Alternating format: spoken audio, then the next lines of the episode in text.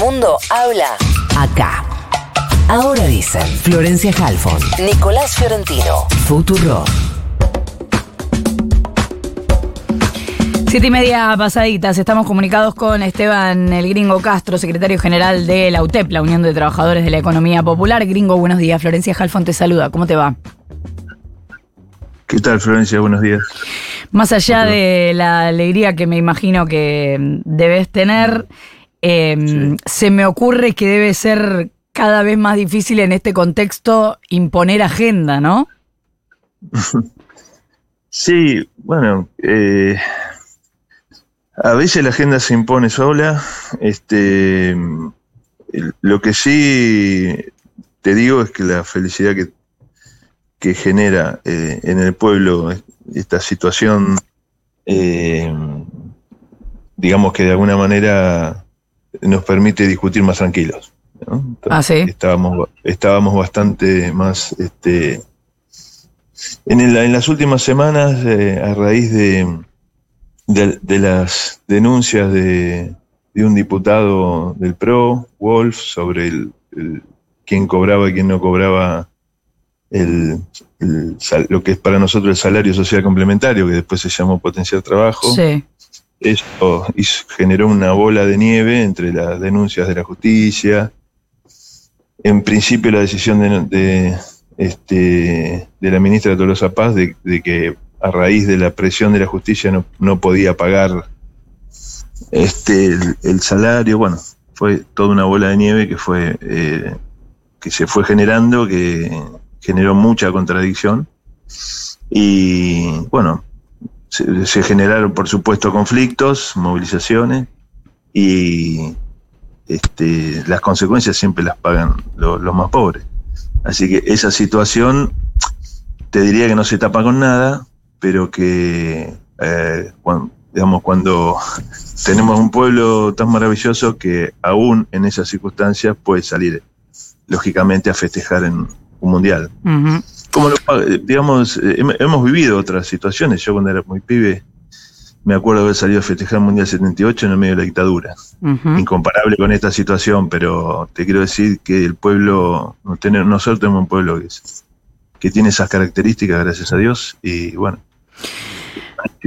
Ahora, gringo, respecto de la discusión sobre la baja de algunos planes, eh, este planteo que viene haciendo Grabois desde hace rato, que, que, incluso muchos de los que se dan de baja se dan de baja por cuestiones que, son para discutir.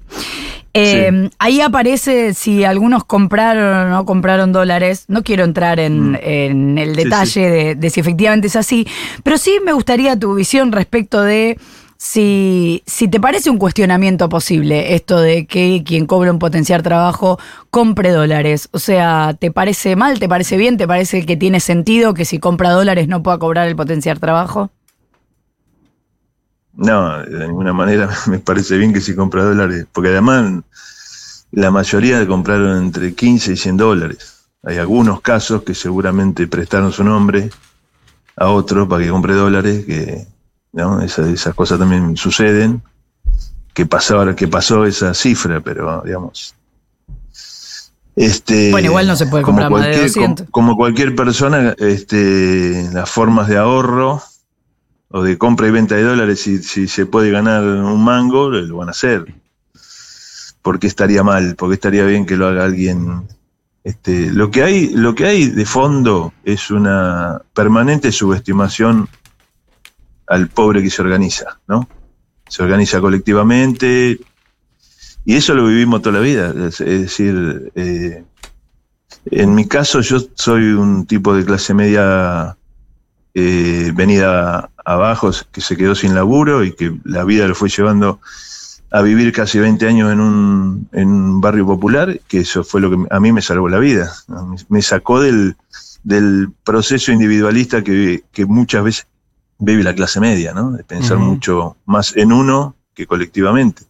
Y eso no lo, es, eso es como que me da la sensación de que si no lo vivís o si no hay un proceso que te lleva para ese lado, como ocurrió en los 70, eh, es muy difícil de, comprender. Entonces, hay una desconexión entre, entre lo que es este, una clase media, que es una clase trabajadora también, eh, ni, ni que hablar las clases altas y eh, cómo los pobres eh, viven y se organizan. Entonces hay, una visión de asistir al pobre, no de que este, los sectores vulnerados tienen capacidad de organización. Y tienen mucha capacidad de organización. Eh, gringo, ¿qué tal? Nico Fiorentino te saluda, ¿cómo estás? Te quiero hacer eh, tres, o cuatro preguntas muy puntuales. La primera es si eh, tienen confirmada reunión con la ministra Tolosa Paz esta semana. No, no. No está confirmada, está la propuesta, está la, están convocados pero no van a ir. ¿Cuál es la situación ahí? No, no, no, no todavía no estamos convocados. Eh, fuimos haciendo gestiones de, digamos, de acercamiento. Sí. Eh, nosotros queríamos discutir un, este, un, lo, que se denomina aguinaldo, pero es, es un bono que sería para fin de año. Esa es mi segunda eh, pregunta, justamente, era ¿qué, sabían del bono? Porque la información que había es que... sí. Pero te cuento, te cuento un, un, poquito más largo. Dale. Nuestra propuesta era que cobren un salario más, ¿no es cierto? 28 mil y pico de pesos más a fin de año para poder, poder pasar un poquito mejor la fiesta. Eso eh, quedó, esa discusión en un segundo plano porque aparece todo esto que es eh, como sacarte lo que ya tenés, ¿no? Cuando, cuando hay problemas que no llegan los alimentos, cuando hay problemas que las unidades productivas no se pueden eh, financiar.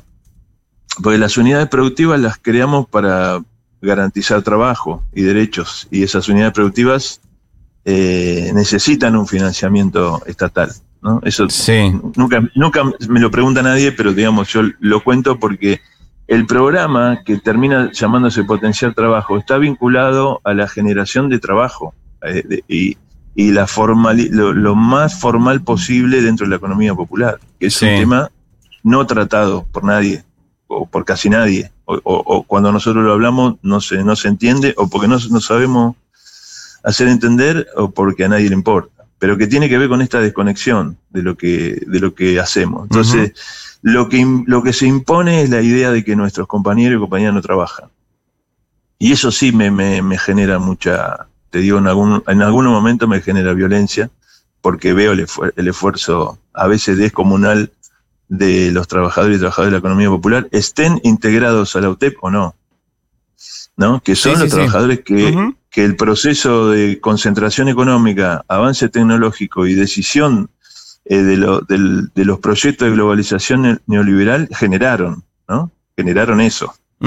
Y entonces ahora eh, las grandes definiciones eh, prácticamente le echan la culpa a ese sector de los problemas de la sociedad el problema es que estos, estos muchachos no trabajan, o estas chicas no trabajan, ¿no es cierto? Tienen muchos hijos, bueno, todas las barbaridades que, que, se escuchan. Lo sé perfectamente porque nos encargamos de aclarar eso, por, al menos de este programa en forma permanente, que los planes de trabajo son para unidades de gestión de personas que realizan tareas. Sí, además la idea de convertir planes en trabajo cuando, cuando están trabajando.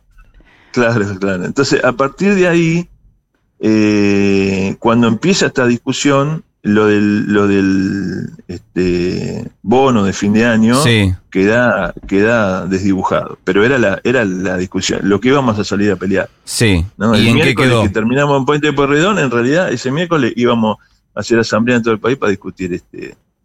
Y yo, lo, digamos, lo, que lo, lo que pienso que íbamos logrando en las asambleas de bueno, eh, logremos cobrar 14 mil para, para Navidad y 14 mil para Reyes. Entonces te quedan unos manguitos para comprarle algo a tus hijos. Eh, y eso está en discusión, no, no hay garantías. Eh, ayer escuché que, que va a haber 15 mil para fin de año. y bueno, vamos, vamos a discutir lo de, lo de Reyes. Este, que creo que hay algunas dificultades con presupuesto. este, decir, que el presupuesto del año que viene, eh, como que no se, que no, no se podría pagar para Reyes, pero por ahí se podría pagar en enero. Sigo con otra, con otra pregunta. Cristiano, lo quiero para Reyes. ¿eh? Con, otra pregunta eh, puntual, gringo, que tiene que ver con la auditoría biométrica que se viene haciendo a eh, beneficiarios y beneficiarias del plan potencial trabajo. Ahí tengo eh, mm. dos informaciones cruzadas. Cuando hablo con las organizaciones sociales, lo que me dicen es que ellos, en este caso también te, te, te vos, pero aclaro esto porque no he hablado con vos personalmente, que mm. no tienen previsto que llegado el 6 de enero, que es cuando la, fecha a tope que puso el Ministerio de Desarrollo Social, quienes no se hayan inscrito van a perder el plan. Y desde el Ministerio lo que me dicen es los que el 6 de enero no se hayan inscrito con los datos biométricos vía la eh, web, eh, vendrá la, app de eh, Mi Argentina, van a perder el plan. ¿Ustedes qué es lo que saben respecto a esto? No, a mí no, me han dicho que van a perder el plan. Sí que el, bono de este que te estoy diciendo tenía que ver con que, con que estuvieran todos haciendo, ¿no? Es el, esto, esto que... Como un incentivo, digamos. Toma distintos nombres, pero yo creo que la mayoría lo está haciendo, ¿eh? hay, hay, una ya hay una mayoría. Mira, yo la información que tengo es que hasta eh, ayer se habían inscrito un poco más de 700.000 personas, teniendo en cuenta que son más de 1.300.000, estábamos más o menos en el 50%. sí, un poco más. Eh, esas cosas se pelean. Para mí, presionar eh, en función de, bajar ese recurso, no, de ninguna manera estoy de acuerdo. Eh, seguramente pelearemos porque se dé más tiempo, pero estamos a favor, siempre estuvimos a favor de todo tipo de auditoría. No, no, ese no es el problema. El, el Estado este, quiere eh, desarrollar mecanismos de control, nosotros no, tenemos, no tenemos problema. Lo que no, el problema nuestro es que siempre el control esté sobre los pobres. Se entiende. los sectores más empobrecidos. O sea que la, posibilidad es pedir. Queremos, un Estado que controle, que controle todo, digamos. ¿Cómo llegamos hasta acá con este nivel de concentración económica eh, que es este que termina siendo no que pasa en el mundo, ¿no? Pero que, que en el caso nuestro empezaron a sangre y fuego. Esto empezó en el 76 y siguió de la manera de la manera que este, digamos que hay eh, a nivel mundial con los proyectos de globalización neoliberal y, y que lo que le pone freno a veces es eh, bueno las luchas y, y a veces la naturaleza, ¿no? Es decir, el, descontrol que genera la concentración económica tiene poca prensa, poca de poco debate, poca discusión y es el principal de los problemas mundiales. Cuando decís que están de acuerdo con que el Estado haga el chequeo de esto, eh, mm. eh, ¿querés decir que el Estado tiene esa intención o tiene la intención de esta estigmatización de la que hablabas? a veces tiene, digamos, cuando vos pones muy el acento en la auditoría hacia los pobres, hay una intencionalidad, porque además como venimos de, un, de una desacreditación permanente a partir de la pandemia, hasta la pandemia, eh, que nuestros compañeros, compañeras, sobre todo las mujeres, ¿no? que garantizaron la comida y el cuidado en el medio de la pandemia, ahí en ese proceso fue el único proceso donde no se estigmatizó a los movimientos. Inclusive había una adhesión de gran parte de la sociedad con encuestas y todo diciendo este, que se los veía muy bien a los movimientos populares. A partir de, que empieza la calle, para mostrar diferencias tanto de, la unidad piquetera como nuestra, eh, de la UTEP, eh, empieza de vuelta la estigmatización. Lo que quieren, obviamente, es sacar eh, lo organizado de la calle. Y van a buscar eh, en muchos casos van a buscar todo tipo de... pero hay, pero a ver, la diferencia, que yo creo que es, eh, no es una diferencia menor, es que podemos discutir. Yo puedo discutir con la ministra, puedo... Eh, con, el macrismo sabíamos las, las distintas formas de pensar que teníamos y no, no había ámbito de, no, podía haber ámbito de, discusión y de ponerse de acuerdo porque son la concepción de globalización neoliberal este, no es ni siquiera liberal, eh, es monopólica, es una concepción de hacer crecer a los monopolios, que son el verdadero cáncer de cualquier sociedad. Hasta nosotros eh, a veces tenemos posiciones que se parecen más al antiguo liberalismo eh, que, que, al liberalismo actual, ¿no? que es perverso. Mm. Es el gringo Castro, secretario general de la UTEP. Muchísimas gracias por habernos atendido. No, por favor, gracias a ustedes. Un abrazo. Faltan 13 minutos para la